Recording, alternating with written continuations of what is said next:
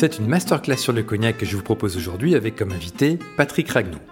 Né à Jarnac d'une famille de viticulteurs et distillateurs, Patrick Ragnaud a été maître de chai et directeur de production chez Martel, puis chez Grand Marnier, et était jusqu'en 2020 président du bureau national de l'interprofession, le BNIC. Dans cet épisode, il va nous parler du procédé de fabrication du cognac, des différents crus, mais aussi de l'histoire de cette boisson que Victor Hugo appelait la liqueur des dieux.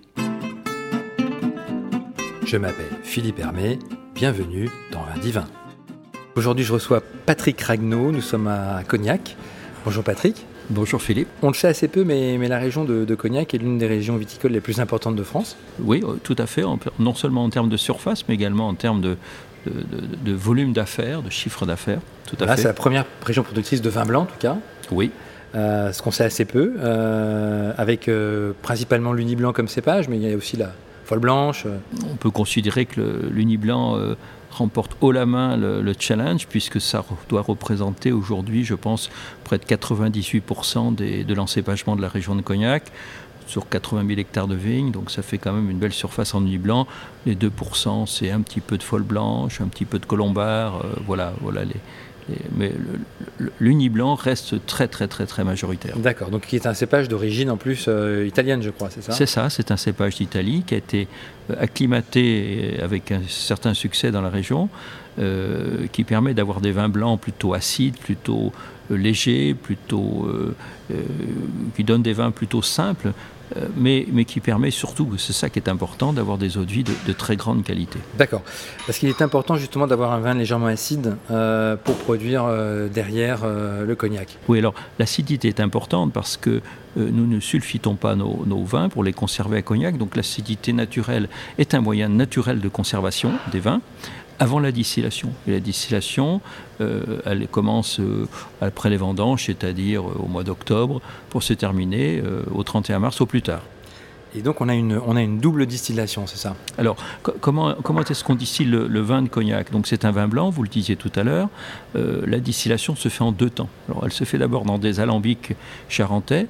Alors je peux en parler, mais je ne peux pas le montrer.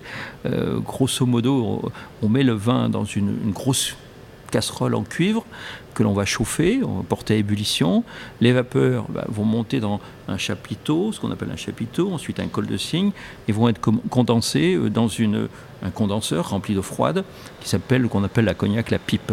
Donc euh, avec un vin qui titre en alcool autour de 10%, cette première distillation, je parle bien de la première distillation, va donner un distillat que l'on appelle le brouillis, qui lui va titrer aux alentours de 30% d'alcool. Ça c'est la première distillation.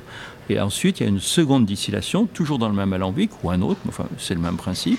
Eh bien, ce brouillis, on va le mettre dans l'alambic, on va le distiller de nouveau, et on va obtenir trois, principalement trois distillats, la tête, le cœur et euh, les secondes ou les queues, comme on veut.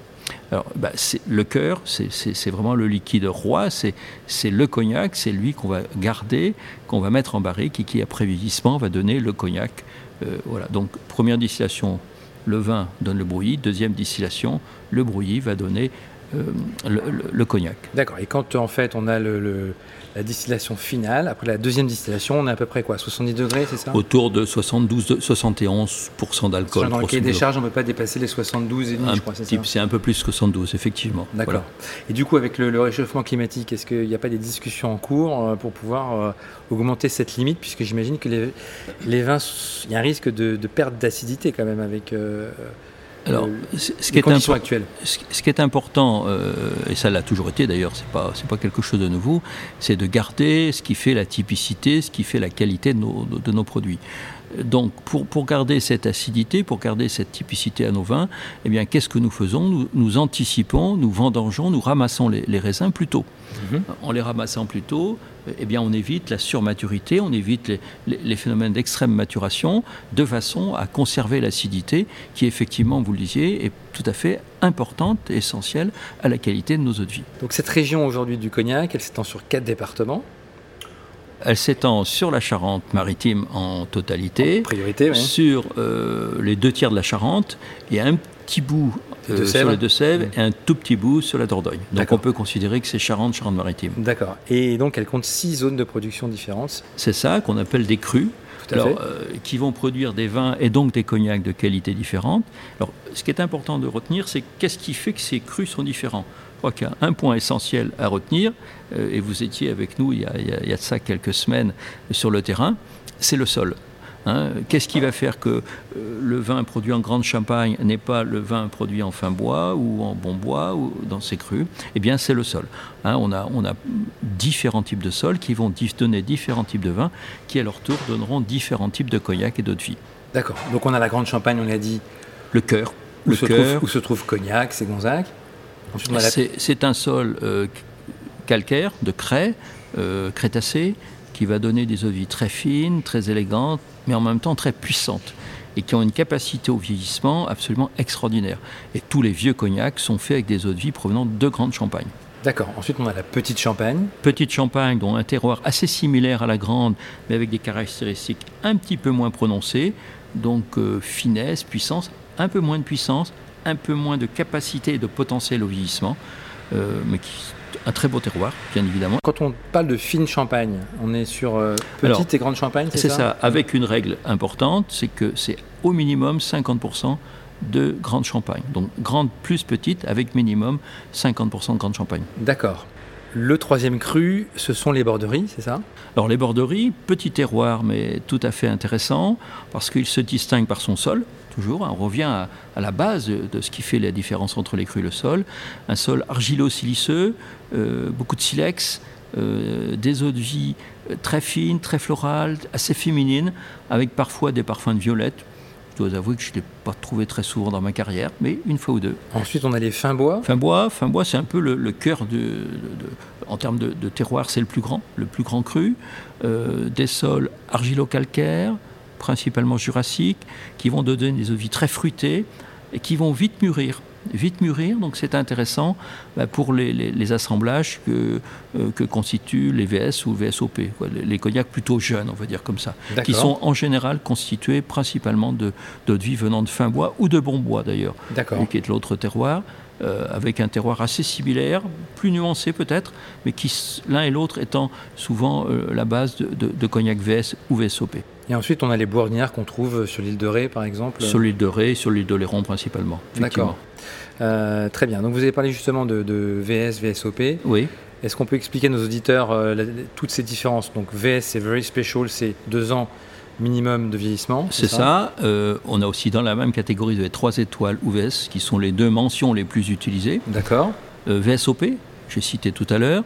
C'est 4 ans minimum? 4 ans minimum de vieillissement, en sachant que pour le VS comme pour le VSOP, mais aussi comme pour les autres, euh, les négociants produisent et vendent des, des, cognacs qui sont significativement plus âgés que le minimum réglementaire, on va dire comme ça. Ensuite, vous avez le XO, minimum 10 ans. On a le Napoléon quand même entre les deux. Pardon, j'oubliais, vous avez raison, merci. 6 ans. Ouais. je vois que vous avez bien, bien, appris depuis votre dernier passage. Donc Napoléon 6 ans, effectivement. Euh, je disais euh, XO, 10 minimum 10 ans et XXO minimum 14 ans. D'accord. Voilà. voilà, quelle est la, hiérarchie euh, de, de, nos, de nos mentions de vieillissement ici à Cognac.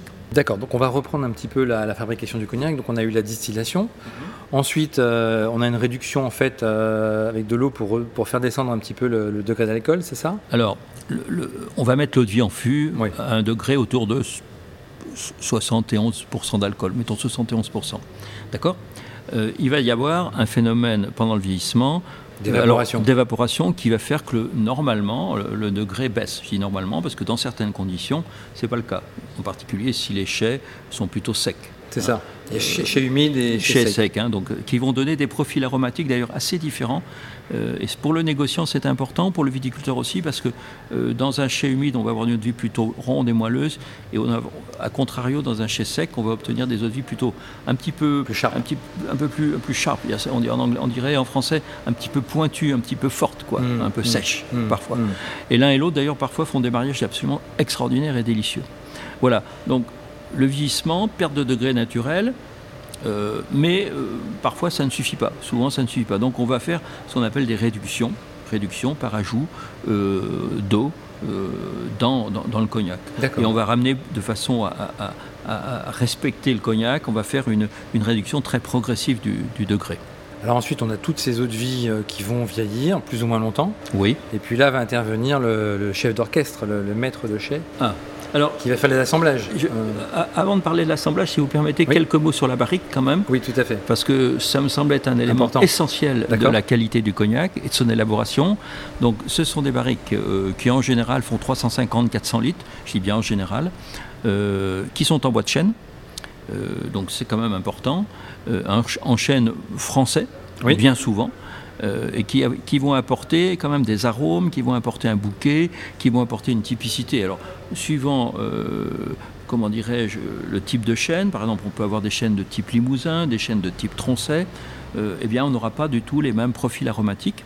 Et, ça, c'est important parce que le maître de chai, il va avoir en face de lui une panoplie d'arômes, une panoplie de cognac différents, suivant le chai, suivant le barrique, suivant les terroirs, les crus, on l'a vu tout à l'heure, et il va faire son métier qui est l'assemblage. Alors, c'est quoi l'assemblage? Ben, L'assemblage, c'est vous avez sur votre table des échantillons provenant de toute cette diversité euh, que, je viens d'évoquer. Terroir, barrique, chai, etc. Et pour autant, il va falloir que vous fabriquiez, que vous élaboriez un produit qui, euh, année après année, euh, sera constant, doit être le même eh bien, l'art de l'assemblage, c'est cette capacité qu'on, euh, l'expérience et l'expertise qu'on nos maîtres de chai, que de faire avec des ingrédients différents, finalement un produit toujours de très haute qualité et toujours de, qualité régulière et constante. Je crois que c'est ça qui est important. Alors, ça ne se fait pas comme ça, ça ne s'apprend pas comme ça, c'est un long travail euh, d'apprentissage, d'expertise. Euh, vous comprenez qu'il faut une excellente pratique et une ancienne pratique pour pouvoir maîtriser tout ça. Il y a un savoir-faire qui se transmet aussi de génération en génération.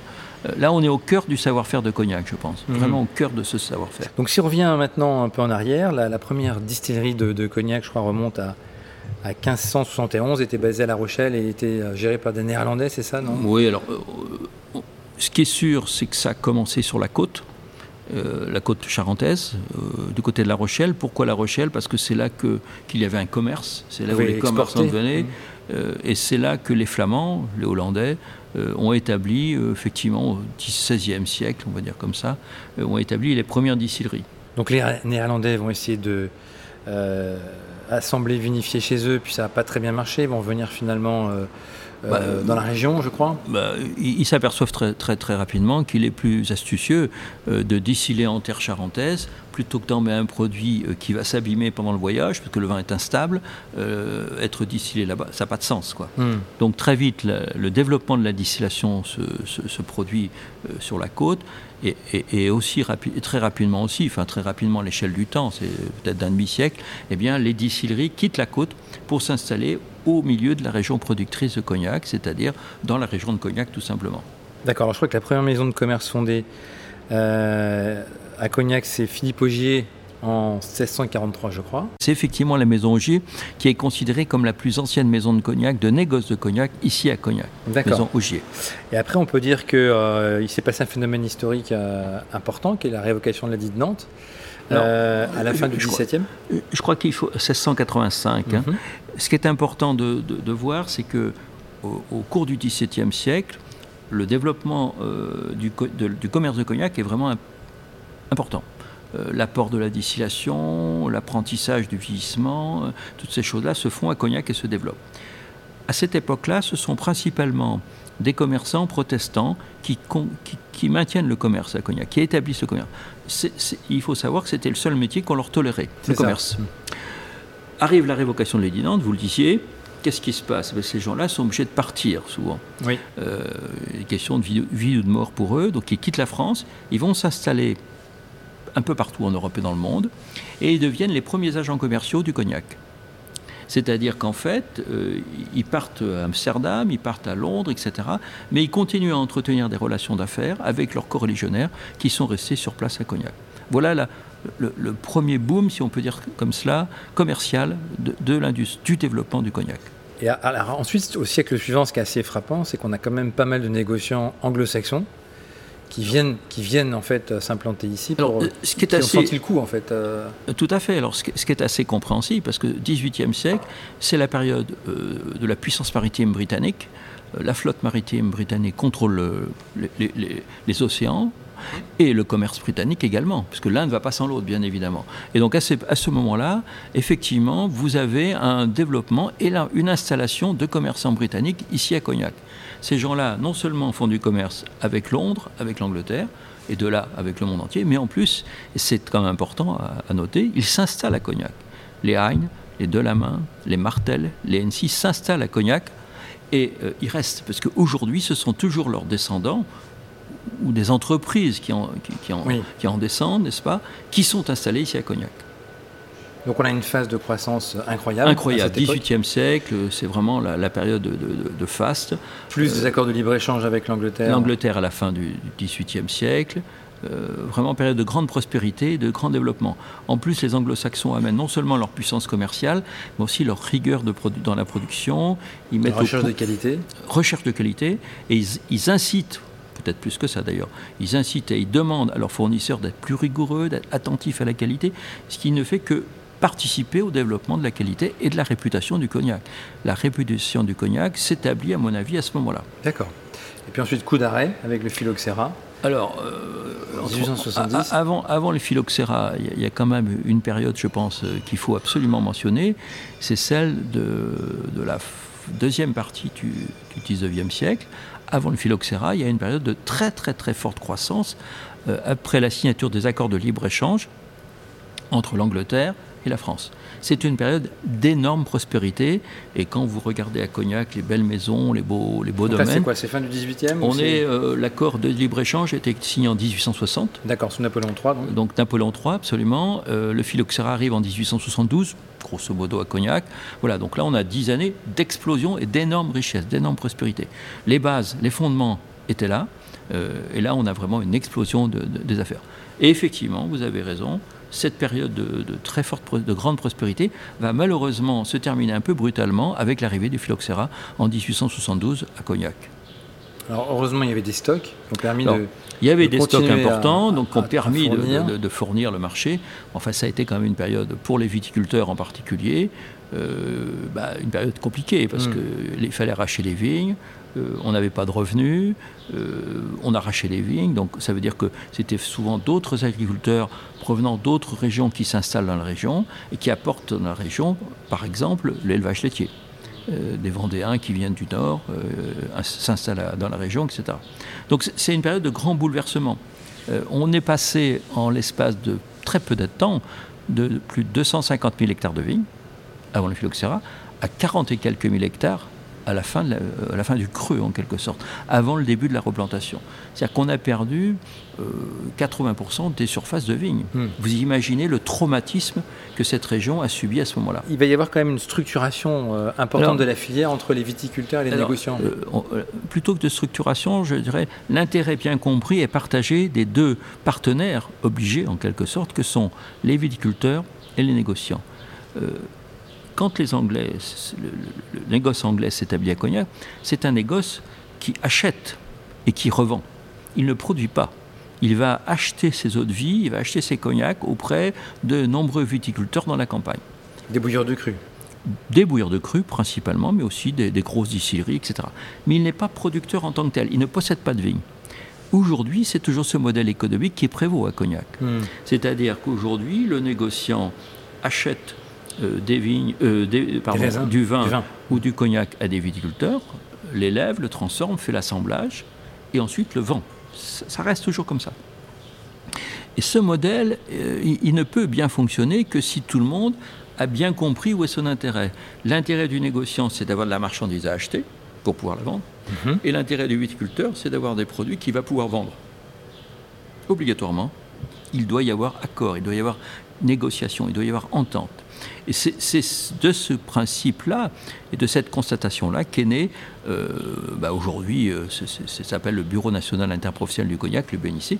C'est l'héritier de cette logique, de cet intérêt collectif de vie ensemble et de vie collective. Donc le collectif à Cognac s'exprime au BNIC et il repose sur cet intérêt partagé des deux familles, négociants et viticulteurs. Ils sont représentés à 50-50.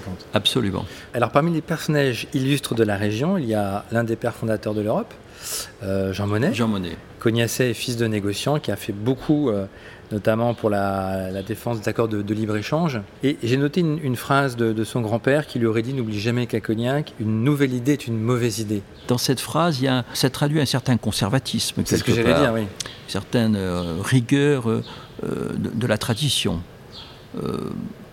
Je pense que ça reflète pas très bien quand même l'esprit, l'esprit du négoce, qui me semble personnellement euh, avoir toujours été à la pointe, au contraire, de l'écoute de ses à l'écoute de ses consommateurs, à l'écoute du marché, et qui a toujours su s'adapter. On ne traverse pas trois, plus de 300 ans d'histoire sans avoir été en permanence à l'écoute du changement, à l'écoute des tendances du, moment. Euh, ça n'est pas possible. Et je pense qu'une des grandes forces du cognac, au contraire, c'est d'avoir préservé ce qui fait ce qu'est le cognac, mhm. son terroir, ses méthodes de production, euh, un grand respect des familles négociants viticulteurs, mais en même temps d'avoir été terriblement innovant euh, sur, la partie, sur la partie consommation, par exemple. La façon dont on consommait le cognac au 19e siècle, aujourd'hui, ça n'a rien à voir. Donc il y a toujours eu une adaptation permanente euh, à la fois au monde, puisqu'on exporte à 98% quand même, et à la fois aux usages des consommateurs. Je pense que le cognac, c'est un petit peu ça. Alors, on a parlé de la parité au sein du, de l'interprofession. Euh, il y a 4200 viticulteurs d'un côté, 250 maisons de négociants de l'autre, plus ou moins. Mais il y a quand même 4 ou 5 maisons qui font la pluie et le beau temps. Euh, disons qu'il y a 6, 7, 8 négociants qui doivent aujourd'hui représenter plus de 80% des volumes vendus sur la région. Est-ce que c'est pas justement un peu gênant cette concentration de... Je pense que c'est une force. D'accord. Je pense que c'est une force, au contraire, parce que euh, quand vous allez euh, aujourd'hui euh, en Chine, quand vous allez aux États-Unis, quand vous allez dans tous ces pays du monde, eh bien, il est quand même intéressant d'avoir des locomotives, d'avoir des leaders qui euh, imposent et qui font la promotion du produit euh, pour leur propre compte, bien sûr, mais qui en même temps servent de locomotive à toute une interprofession et à, à toutes les maisons, à toutes les entreprises de la région. Je pense que le, cognac a toujours eu capacité à vivre en association, à faire vivre en association des grands leaders, et, mais aussi euh, beaucoup d'entreprises moyennes, plus familiales d'ailleurs souvent, encore aujourd'hui d'ailleurs, qui, qui, profitent de cet élan que le, que le grand négoce apporte. Alors dernier projet aussi de la région en cours, c'est la, le dossier pour être reconnu euh, au patrimoine euh, mondial immatériel de l'UNESCO, c'est ça? C'est ça. Sur lequel travaille... Travaille le BNIC, l'interprofession et beaucoup de personnes. c'est un dossier qui est qui est long, qui est compliqué. Euh, c'est un travail par étapes. Et je pense que là, la motivation de toute l'interprofession, viticulteur, négociant, est totale. Et je ne doute pas qu'on y arrive euh, prochainement. Ça, j'en suis certain. Parfait. Est-ce que vous avez quelque chose à ajouter, Patrick? Bah, Écoutez, Philippe, j'espère que vos auditeurs seront ravis, qu'ils auront appris beaucoup de choses sur le cognac. Mais je vous invite surtout à venir nous voir, à venir ici à Cognac, à visiter, à déguster. Euh, on peut visiter des négociants, on peut visiter des viticulteurs, il y a beaucoup de choses qui se font.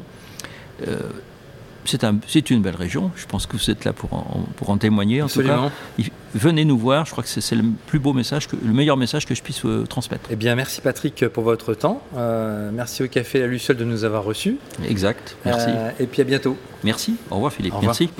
Merci d'avoir pris le temps de nous écouter de nous être fidèles. Vous êtes en effet toujours plus nombreux à écouter ce podcast et à nous suivre sur les réseaux sociaux. Vous pouvez également vous abonner au club Vindivin sur vindivin.fr. Ce contenu a été créé avec le soutien de Alma, société de conseil en croissance digitale qui met en relation des sociétés avec des solutions technologiques innovantes dédiées au e-commerce, à la data et à la publicité. Dans le prochain épisode, nous irons à la rencontre d'un personnage disruptif qui n'a pas hésité à secouer le Landerneau bordelais pour produire aujourd'hui le vin le plus cher du monde. En attendant, portez-vous bien.